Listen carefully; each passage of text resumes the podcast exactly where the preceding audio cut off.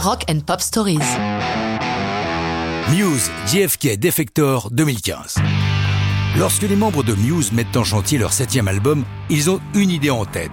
Revenir à une musique plus basique, soit le classique trio guitare basse batterie, la base du rock, en se débarrassant un peu de tous les oripeaux électroniques qui ont progressivement envahi leurs disques. Pour y parvenir, il travaille à la production avec Robert Mutt Lange, connu pour son travail avec ACDC ou Def Leppard. Pour la touche bon gros rock, c'est un choix avisé. Ce ne sera pas le seul apport franchement rock sur ces enregistrements, puisque Chavo Odadjian, le bassiste de System of Down, est aussi présent sur certains titres. Décidément pas à court d'ambition, ils veulent que ce nouveau disque soit un album concept, c'est-à-dire avec une thématique centrale déclinée au fur et à mesure des chansons. Quel est le thème choisi par les trois Britanniques? L'endoctrinement, le lavage de cerveau, la Troisième Guerre mondiale, l'écologie profonde, rien que des thèmes rigolos comme on peut le constater. Et que viennent faire dans tout ça ces 55 secondes de discours du président John Kennedy qui servent d'intro à Defector Ces phrases, le président assassiné les a prononcées le 27 avril 1961 devant l'association de la presse américaine. Mais Bellamy nous explique pourquoi il est fasciné par ce discours de Kennedy.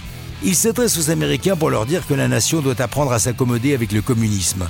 Mais ce qui est intéressant, c'est que pas une fois il ne prononce les mots communiste ou Union soviétique. C'est assez remarquable. Il parle juste en termes généraux des systèmes oppressifs et comment des gens peuvent créer ces systèmes bureaucratiques complexes qui réduisent leur peuple en esclavage d'une manière ou d'une autre. Ce discours de Kennedy, Muse l'a déjà utilisé lors de concerts dès 2006. Mais cette fois-ci, il est décidé qu'il sera l'intro de Defector la voix de Kennedy étant soutenue par des nappes de violon reprenant le riff de guitare de Defector. Cette chanson, comme Revolt, qui figure également sur l'album, marque le moment où le héros de l'histoire reprend possession de sa pensée et de son cerveau pour se révolter contre le système qui l'a asservi. Enregistré entre le 3 octobre 2014 et le 1er avril 2015 à Vancouver au Canada, l'album Drones est publié le 5 juin 2015. C'est un énorme succès pour Muse. Dès sa parution, il est propulsé tout en haut des charts en Angleterre, aux États-Unis, en France et aux Pays-Bas, et se retrouve top 5 dans le reste du monde. Ce succès va être suivi par une méga tournée mondiale qui sera un triomphe, mais ça, c'est déjà une autre histoire de rock'n'roll.